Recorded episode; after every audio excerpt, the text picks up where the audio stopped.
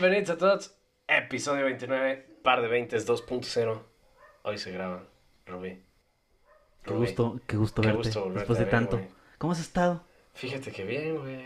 Me alegra. Oye, nuestras dos semanas fueron como dos meses. ¿no? Pues ya, o sea, era necesario. Era necesario. Sí, güey, O sea, pero- vacaciones, eh, la pandemia, des- desestresarse La pandemia, güey. Ya llevamos un año de pandemia. Nosotros que ya vieron. Ah, no, ya salvamos seis meses. dos meses fuera, güey. No, pero Y estuvo, o sea, estuvo bien. Tomarnos un, tiempi- un tiempecito, replantear cosas, Sí, rediseñar el set que estamos ah, sí, sonando. Entonces, Ah, no lo había visto. Casualmente. Sí, la, verdad es que vino bien el parón. O sea, Sí, ¿no? un refresh Sí, estuvo chido. Pero pues, banda, regresamos. Este, pues esperemos sigan pendientes. Gracias por apoyarnos, por la paciencia. Curiosamente vimos que aumentaron los suscriptores, a pesar de que no estuvimos. De no hecho, sé o sea, por qué, sí. güey. Más que cuando, más que cuando estábamos activos, güey. Pero pues, este, gracias por el apoyo siempre. Y pues nada, güey. Traemos cosas nuevas. A lo mejor en este programa no. Pero Pues es que ha pasado un chingo. es que ha pasado de Ah, todo, güey. Sí, sí, sí. Ya Hasta hasta debes- tienes barba. ¿Otra vez? Sí, ya. No, pero realmente ha pasado un chingo de cosas. O Sí, sea, güey.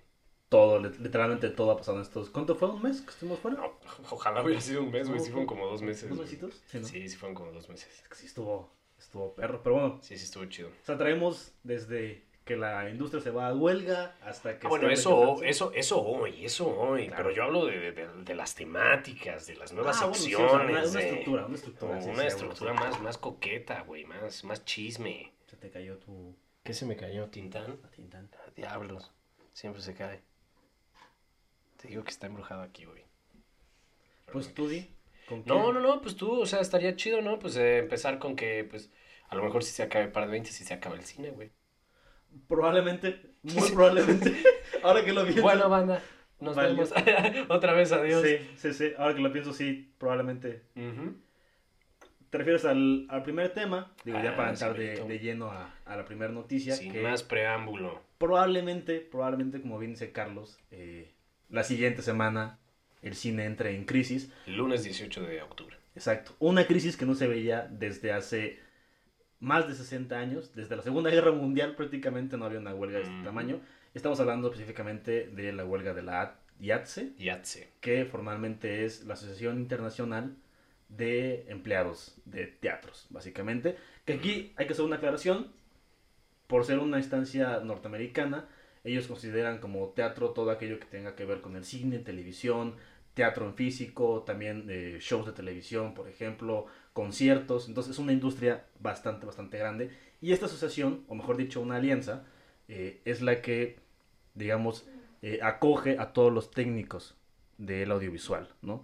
Todos los escenógrafos, todos los stands, básicamente todo lo que está tras bambalinas está asociado a esta alianza, ¿no? No tanto creativos, sino más, más técnicos. Y amenazan con irse a una huelga prácticamente, prácticamente de manera eh, inminente a partir del próximo lunes, lo cual pararía toda la industria audiovisual gringa y prácticamente pues mundial, ¿no? Porque los gringos hacen el 80% de lo que consumimos. Básicamente. ¿Y por qué se van a huelga? Por algo, a mi modo de ver, muy loable. Y es regular. Es que esa gente que empieza a exigir derechos como... Güey, es que está chido. está-.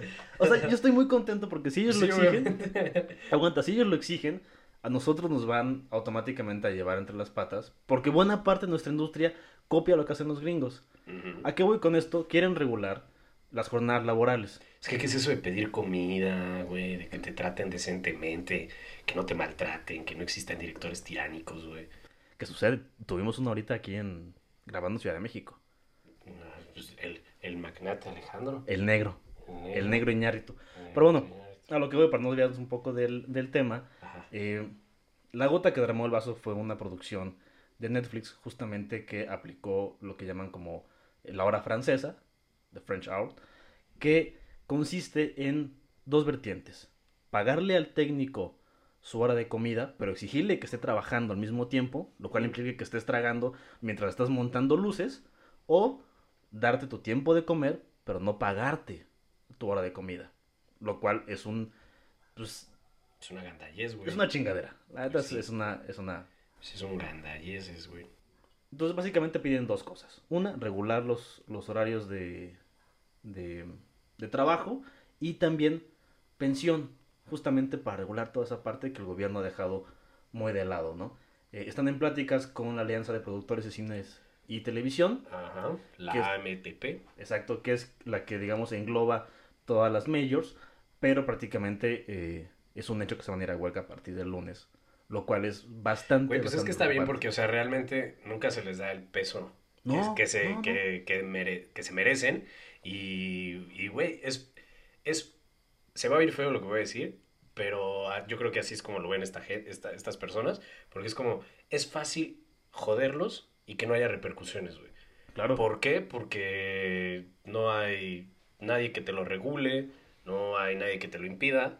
Y entonces está fácil y la neta te ahorras un chingo de lana haciendo ese tipo de chingaderas, básicamente. Y aparte, por ejemplo, es bien sabido que en Estados Unidos empresas como Netflix, como Amazon, pagan mucho menos a sus trabajadores que empresas como Warner Brothers, como Sony, tienen más estructura. Entonces, justamente buscan regular toda esa parte. Tienen años que se quieren ir a huelga, pero a partir de esta producción de Netflix, fue que dijeron, hicieron una votación la semana pasada y el 98% de sus agremiados, que estamos hablando de 60 mil agremiados, es, es, es la alianza, es, digamos, es ese sindicato más grande de Estados Unidos, audiovisualmente hablando, dijeron sí, vamos a huelga y a partir del lunes a mediodía, hora de Los Se Ángeles. supone que es este. Si no llegamos a un acuerdo antes, ¿no? O sea, es como de. Ok, ya es viernes 15, tienen tres días para ponerse de acuerdo, o se van a huelga, o sea, que prácticamente se van a ir a huelga. Aparte están jugando a ver quién le tiene más grande. Ahorita salía una declaración de, de uno de estos directores de Marvel diciendo, el cine que no es taquillero no tiene futuro en Estados Unidos. Básicamente como le preguntaban qué opinaba de la huelga, esto responde y es como, ok, entonces si no hacen cine contigo, para ti no es cine. Entonces es una histeria floja.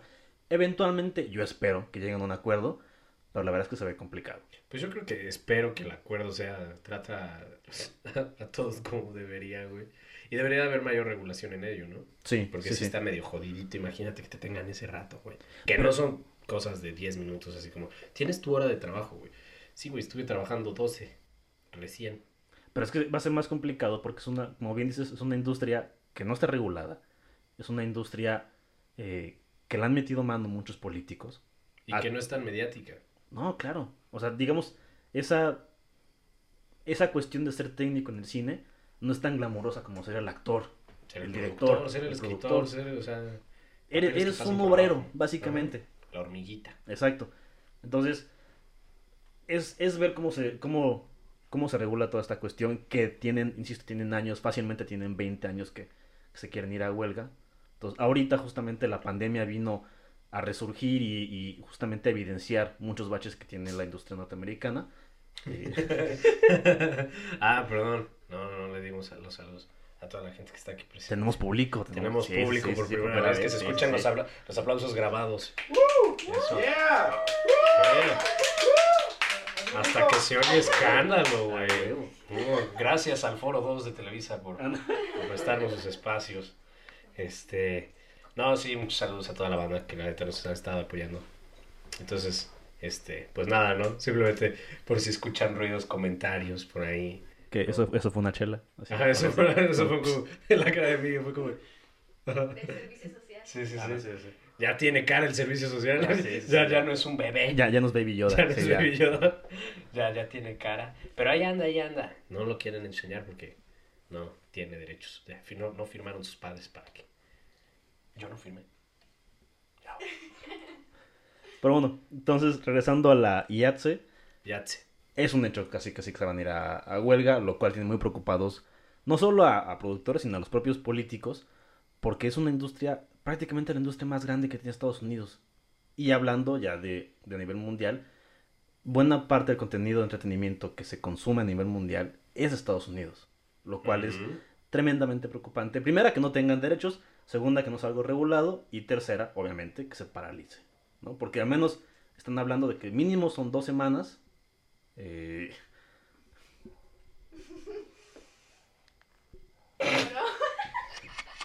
Muéstralo a la cámara, muéstralo a la cámara, por favor. Muéstralo a la cámara lo que me acabas de... de- Ay, güey. Esta cámara.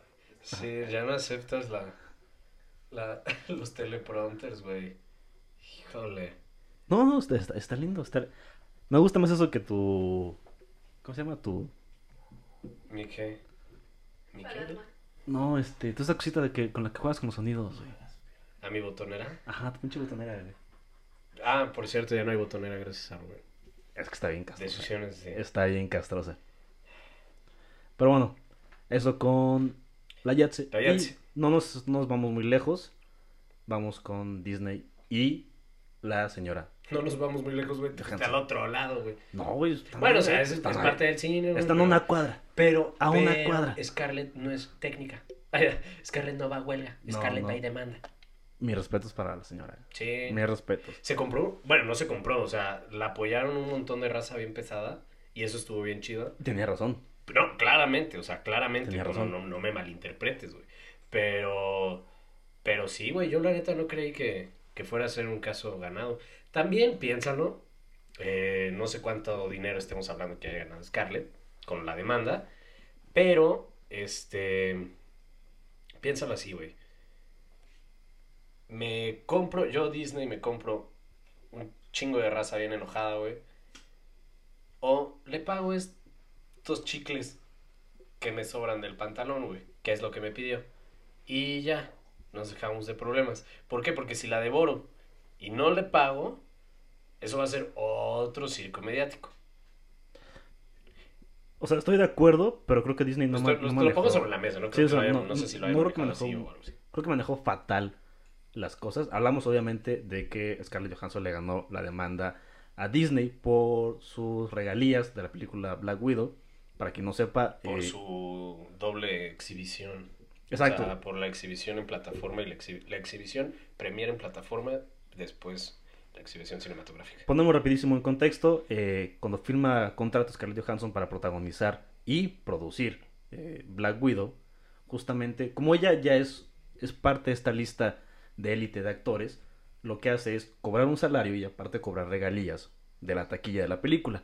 Entonces en su contrato decía, voy a cobrar cierto porcentaje de la taquilla física de, de Black Widow. Si se llega a estrenar en Disney Plus, bueno, lo hablamos después, si es que llega a pasar, y vemos cómo nos arreglamos. Ese vemos cómo nos arreglamos jamás llegó. No, pues no. Es y que- es que aparte también lo que se quejaban es que llevó un montón de piratería el hecho de que sacara a Disney su pésima estrategia de del Premier Access, que para mí es lo más absurdo cobrarte 300 pesos por una plataforma que ya estás pagando. O sea, obviamente para ellos no, güey. Es lo O que sea, decir. Para o ellos, sea, es- para ellos está chido, sí, definitivamente sí. sí, lo pagas. Pero tú como usuario si dices, ay, güey, no te pases de lanza. O sea, ya te estoy pagando una, una, una plataforma que de por sí ya es cara. Sí, Pues es de las más caras. sí. Y todavía. Ajá. ¿Qué dice Miguel? A ver, ¿Qué? ¿Qué pasa? Dice, Al servicio social le da pena darse Ah, sí, es que, es que, es que, es que se escucha.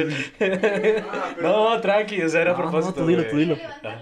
Ah, sí. Profe, Profe. profe. No, es que se, o sea, me- se me hace muy interesante cómo se dieron las cosas, ¿no? Empezando por el hecho de que ella, a pesar de que estaba algo fuera del contrato, se acercó de una manera muy linda y dijo, oye, no importa, solo dame algo al respecto. Luego le ignoraron, no le apelaron. Dwayne Johnson, con la de Jungle Sí, sí. pasó lo mismo, se acercó y claro, lo que tú quieras. Luego ella es cuando hace la demanda y ya es cuando se puede hacer la cosa. De su equipo de marketing sale y dicen de que no, Scarlett Johansson se está aprovechando de la situación, no sabe que estamos en COVID. Y aparte, revelan su salario, que se me Sí, hace de pésimo gusto. Sí. Y todavía, y después, eh, todavía se quieren hacer como que la víctima que se está aprovechando porque no entiende las cuestiones del COVID. Claro, claro. Continúa la cosa, gana y hasta el mismo, el nuevo director, Bob, no es Bob Iger, Bob... No. El nuevo director El ya no es nuevo, Bob que Iger, ajá, el que sustituyó a. Hasta él El que estaba en Parques, tuvo que ¿no? arrepentirse y decir, vamos a tener que cambiar la forma en la que estamos negociando y haciendo estos contratos diciendo, la cagamos, güey. O sea, después de No. querer negar... No, no, no, so- no solo la cagamos, o sea, lo importante de, de lo que mencionas, Es que mira, güey, justamente eso, si les salía, que les ha estado saliendo, porque ya lo hicieron antes, es que no le salía, güey. o sea, no le salía las, no le salían los números. Pero a lo que voy, esta estrategia del bache legal de, de en el contrato yo ponerte que te voy a dar tus regalías cuando salga en cines, sabiendo que no lo voy a poner en cines, pues era una forma de ser abusivo. Que si te sale, para ellos era como de, güey, si no se quejan y no se dan cuenta, nos ahorramos una lana. Pero si llega alguien como Scarlett Johansson con justas razones, Pero o es que- porque eso es un abuso. Es que no, no, fue, no fue un bache. O sea, en el contrato sí decía que lo iban a checar después. Eso por un lado. Por otro, lo que dice Miguel es muy cierto. La estrategia de Disney, en lugar de ponerse a negociar y todo eso, porque está documentado que Scarlett Johansson llegó con sus abogados y decir, vamos a platicarlo en son de paz. eh, Disney dijo, ¿sabes qué? No, que tu gente le hable a mi gente, así tal cual. Lo dijeron, textualmente así lo dijo el, nuevo CEO de, Disney. Y lo que sucedió posteriormente fue que... eh, ya, ya sé que. Lo, lo que sucedió posteriormente fue que Disney da un comunicado, ni siquiera fue un comunicado, fue un tweet en el que dijeron justamente que Scarlett Johansson estaba aprovechando la situación, Sí. que, que no era justo, que aparte del salario que se, les- que se le había dado, quería cobrar más. Y al momento de que mencionan su salario, ahí automáticamente ya estás incumpliendo el contrato de confidencialidad.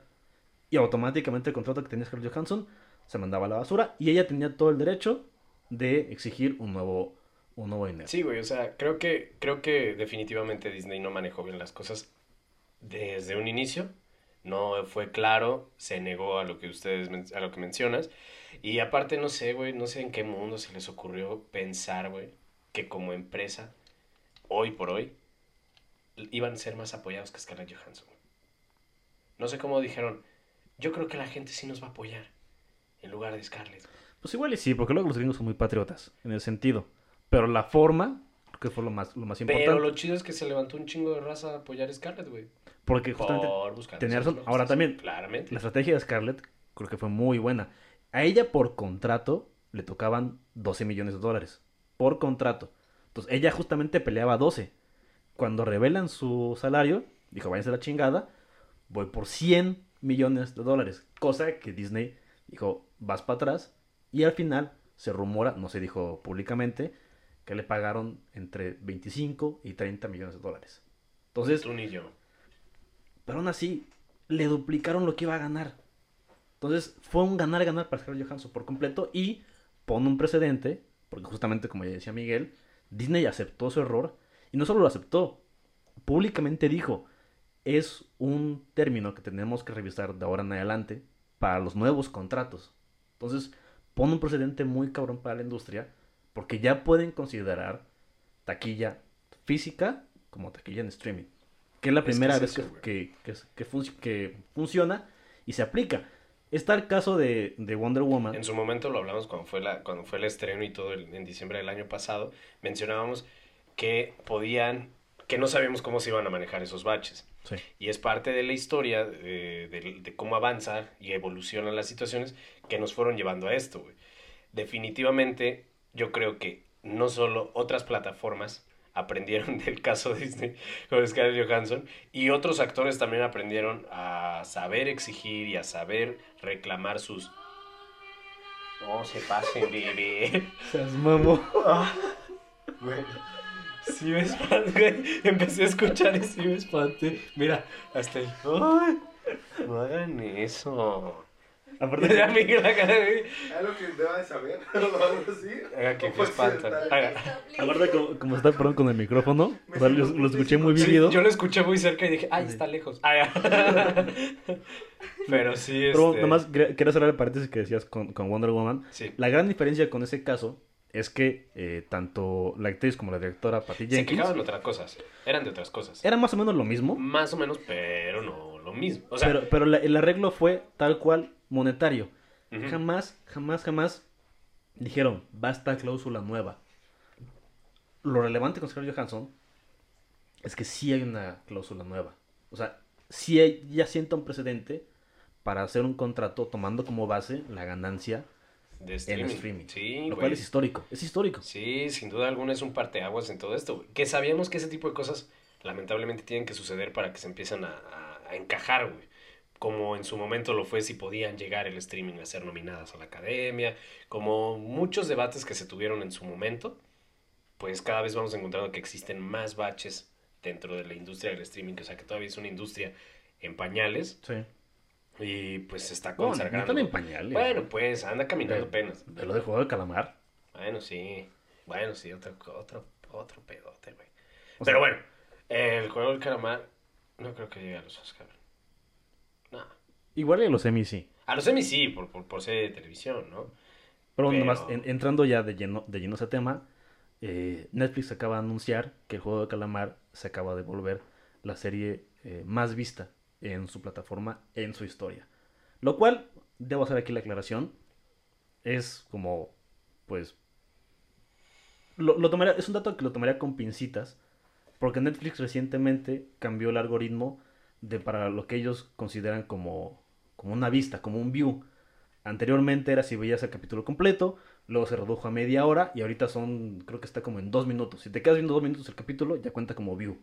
Entonces, ah, no sé. Pero bueno, la neta es que creo que la raza sí la acabó, güey. O sea, sí Ah, o sea, de que es un fenómeno social, Sí. está muy cabrón. Sí, de que también cabrón, ¿no? eh, es una buena serie, a mi modo de ver, es una muy, muy, muy buena serie, muy refrescante. Me alegra mucho ver algo que no tenga que ver con los gringos, sino que tenga que ver con otro contexto y se pueda aplicar a diferentes sociedades, lo cual está muy Sí, chido. ese, ese análisis que te aventaste hace rato estuvo chido. Eh, no lo había visto así, me pareció correcto. Yo, tengo mi, yo tenía mis puntos de vista. O sea, tengo todavía, sostengo ahí mis puntos de vista, güey. Porque, pues no sé, güey. Pero, pero eso sí es como que muy personal, güey. El, el- el hype siempre me... Yo me subo, güey. Porque me, Claro. me subo, güey. Es, es, es impensable. Pero sí me... Me hubiera gustado. El juego del calamar tiene las cosas para ser llamativa y ser buena por sí misma. Y siento que el empuje mediático, este, obviamente le dio eso, güey, muchísimo empuje. Pero que no, no sé, güey, no, no disfruto las cosas cuando son tan, tan a la de a huevo, güey. O sea, a huevo te querían meter el juego del calamar, güey. Entrabas a Netflix y ya, juego del calamar, el juego, entrabas a Facebook, el juego del calamar, entrabas a Twitter, Sí, el sí. juego del calamar, entrabas a todos lados y ya, pues por mera inclusión social, güey, dices, bueno, a ver, vamos a ver qué chingados es el juego del calamar, güey. Y la viste. Claro. Y está chida. Y dices, sí. güey, no me arrepiento de haberla visto, valió la pena, todo chido y todo. Y yo insisto eso, güey. Creo que el juego del calamar por sí mismo pudo haber llegado a brillar. No a llegar a estos números, evidentemente, ni a llegar a eso, que creo que era la intención también con Netflix. Sabían lo que tenían, sabían que tenían un buen producto y que lo iban a explotar lo más posible. Claro.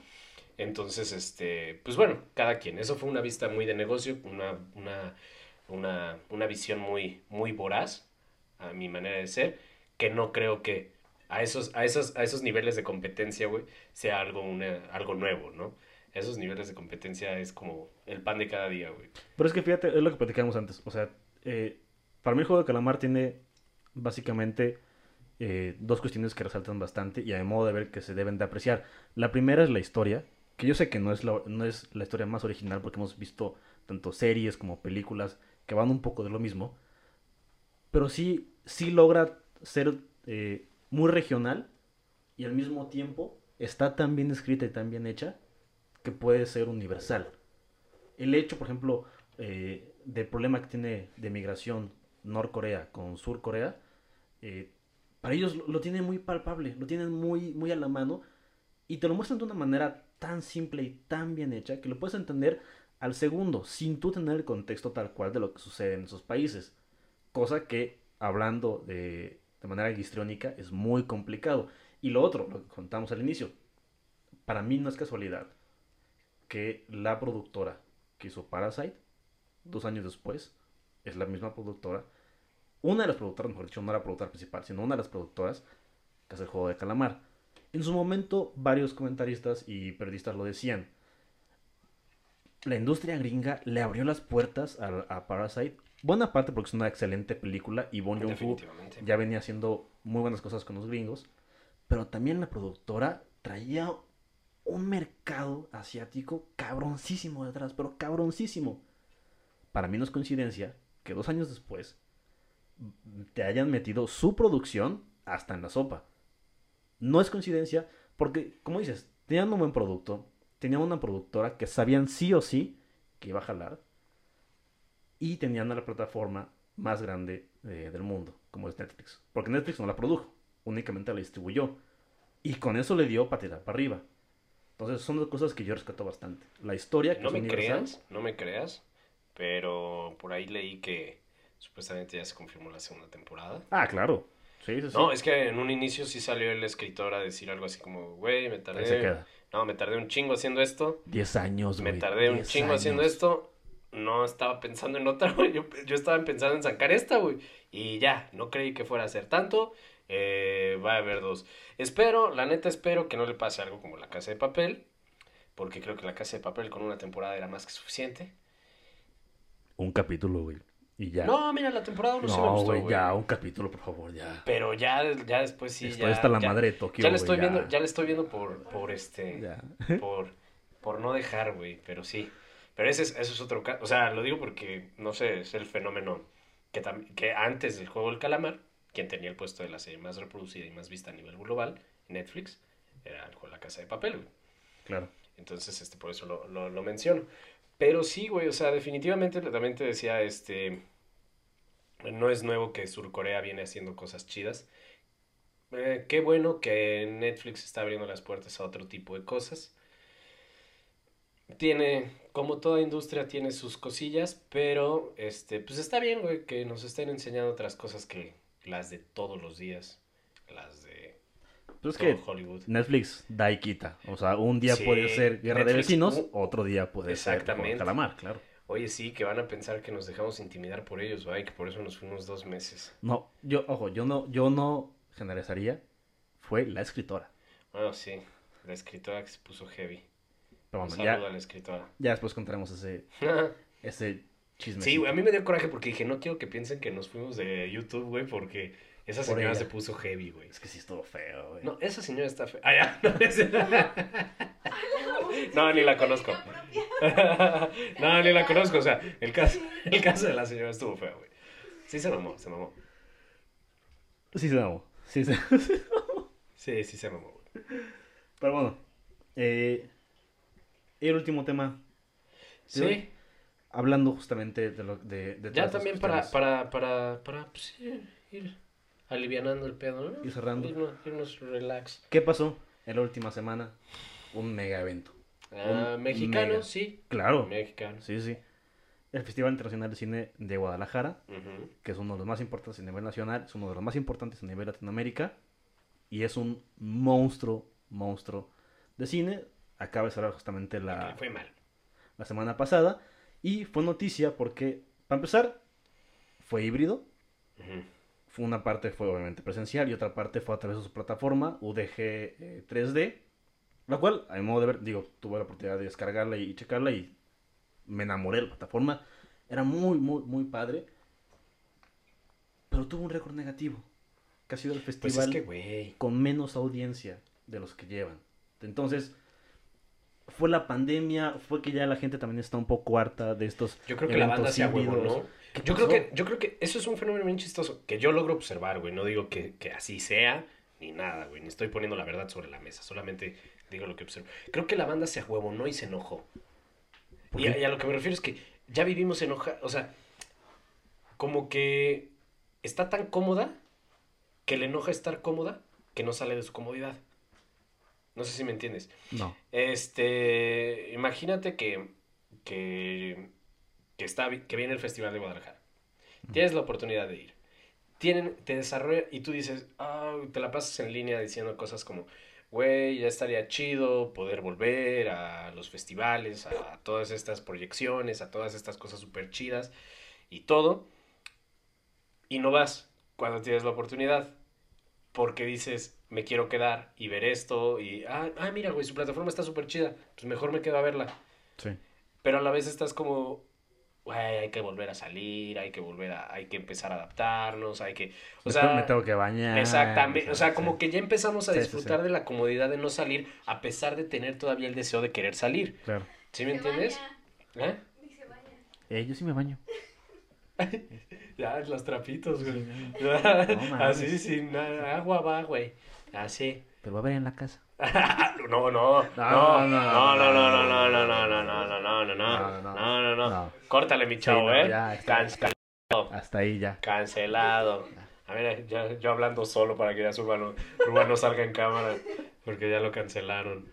Pinche Ruby, No, no, no. Qué pena, güey. Es que sí te mamaste, güey. Ya- bueno, ya no. Sí, güey, mira, ya. Mejor no hagas lo que dijiste que ibas a hacer llegando. Y ya, con eso estamos bien. Con eso estamos bien, manito. Pero sí, güey. O sea, yo creo que va por ahí. No sé si, si, este, si sea lo mejor, pero este, a mí sí me hubiera gustado volver, a mí sí me hubiera gustado ir, a mí sí me hubiera gustado todo eso, pero entiendo también a la banda que ya empezó a disfrutar de no ir, güey. O sea, la neta te ahorras un chingo de cosas. ¿Pero crees que sea algo pasajero únicamente por la pandemia?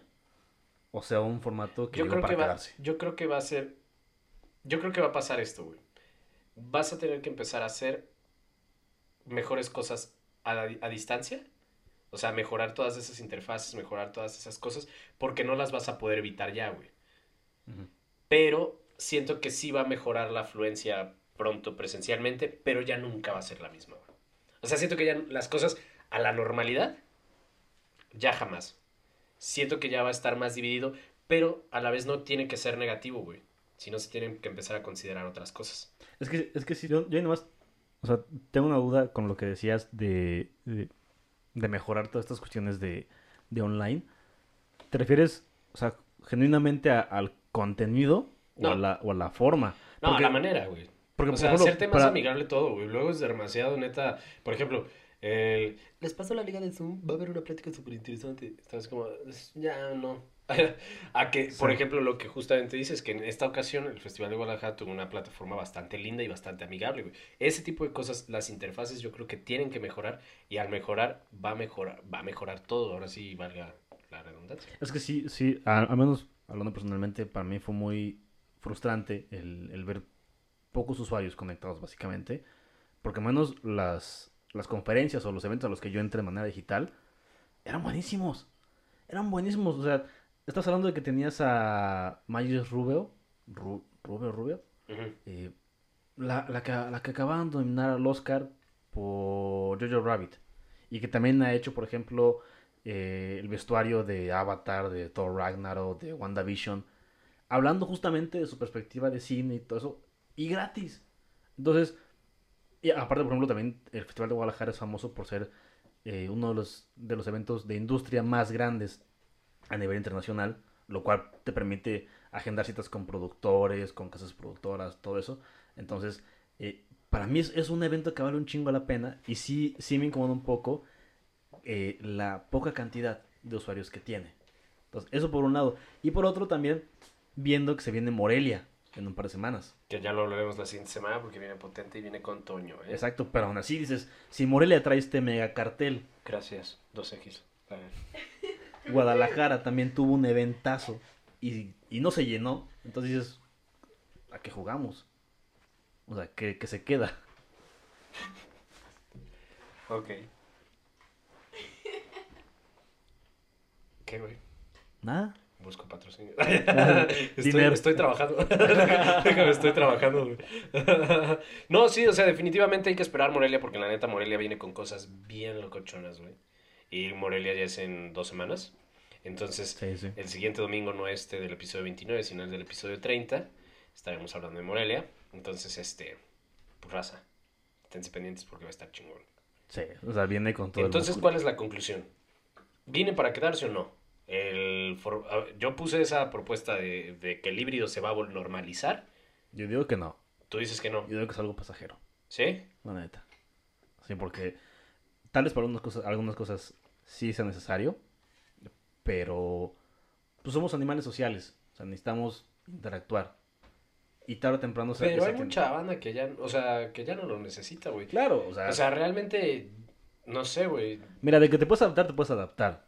Pero hablando de este tipo de eventos, yo sí creo que en algún momento, tal vez no este año y ni siquiera el siguiente o dentro de dos, pero tal vez dentro de tres, sí se va a tener que tomar esa decisión de qué onda, ¿seguimos de manera híbrida o le apostamos de nuevo de manera Yo creo que eso se va a empezar a palpar más próximamente, más antes que tres años.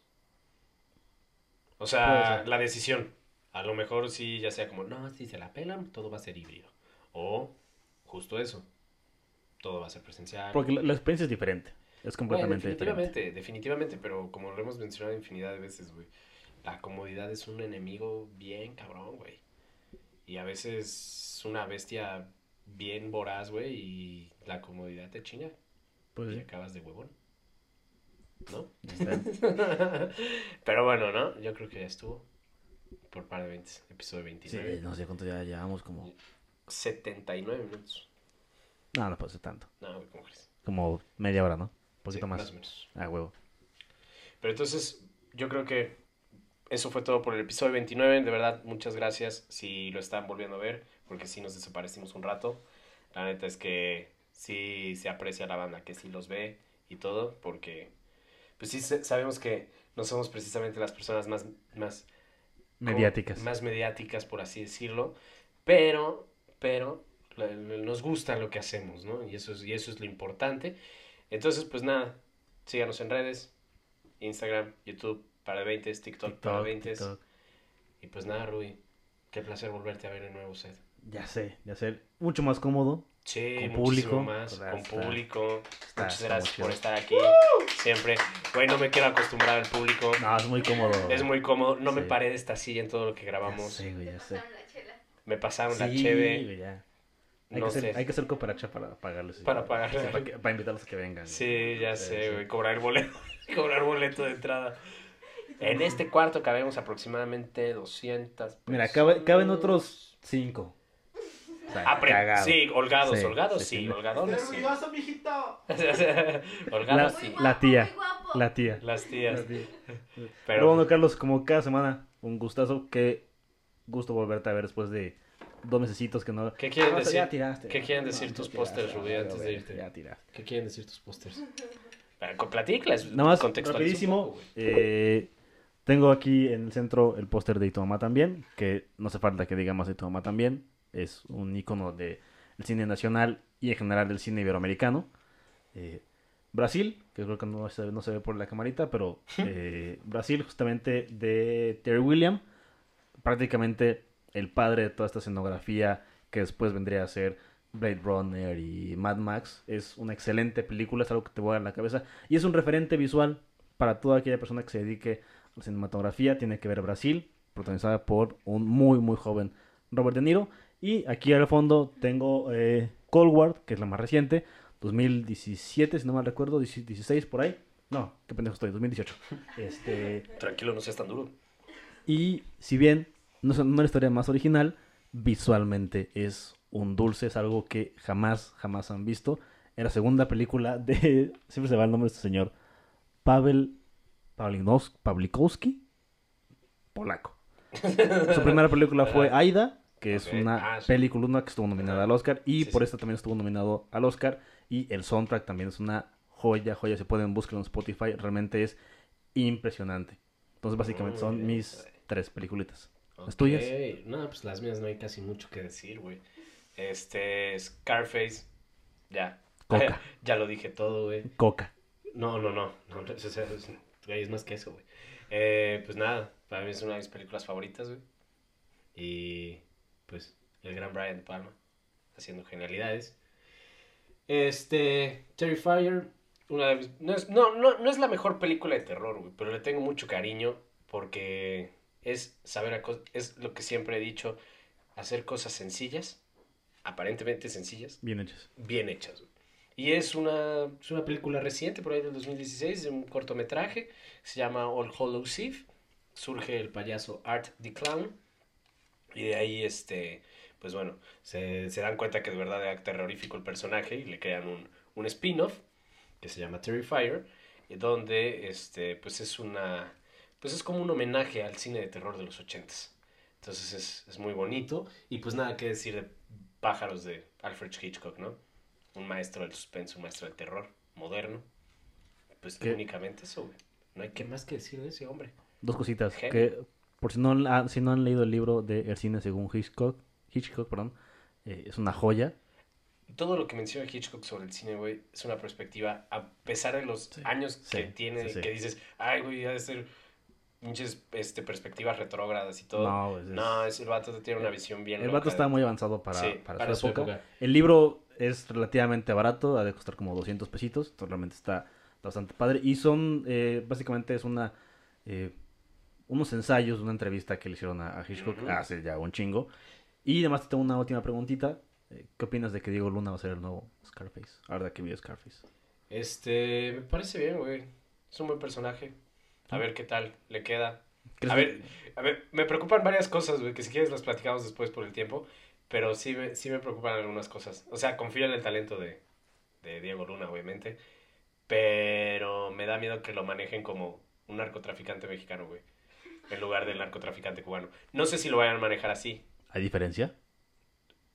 Obviamente, güey. O sea, no sé, no, no conozco narcotraficantes cubanos. O, o sea, O sea, ve, ve, ve- ¿viste Scarface?